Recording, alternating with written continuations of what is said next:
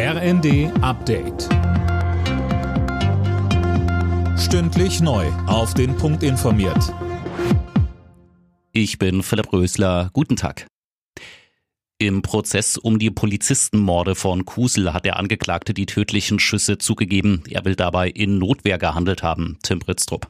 Ja, zumindest deutet der 39-Jährige das an. Sein Verteidiger spricht von einer völlig unübersichtlichen Situation, in der auf seinen Mandanten geschossen worden sei. Der Mann habe dann seinem Komplizen eine Schrotflinte entrissen und dann auf die Polizisten gefeuert.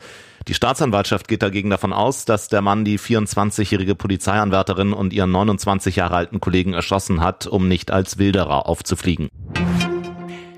Führende Wirtschaftsforscher fordern, die noch laufenden deutschen Atomkraftwerke länger am Netz zu lassen, um Gas einzusparen. Laut Branchenverband Kernenergie ist das technisch kein Problem. Man könne die Brennstäbe zum Beispiel in Australien oder Kanada kaufen, müsse sich damit aber beeilen.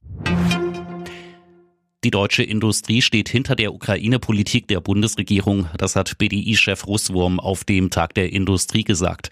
Tausende Unternehmen würden sich an der Initiative Wirtschaft hilft für Flüchtlinge beteiligen. Auch die Sanktionen gegen Russland halte man für richtig und unterstütze sie. Bundeskanzler Olaf Scholz sagte dazu. Diese Sanktionen schmerzen auch uns selbst. Sie schmerzen unsere Unternehmen. Aber sie sind richtig. Freiheit hat ihren Preis. Demokratie hat ihren Preis, Solidarität mit Freunden und Partnern hat ihren Preis.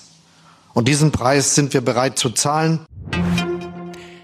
Bei Tesla soll etwa jeder zehnte Arbeitsplatz gestrichen werden. Das hat Firmenchef Elon Musk angekündigt. Als Grund nennt er die hohe Inflation und die schlechtere Wirtschaftslage.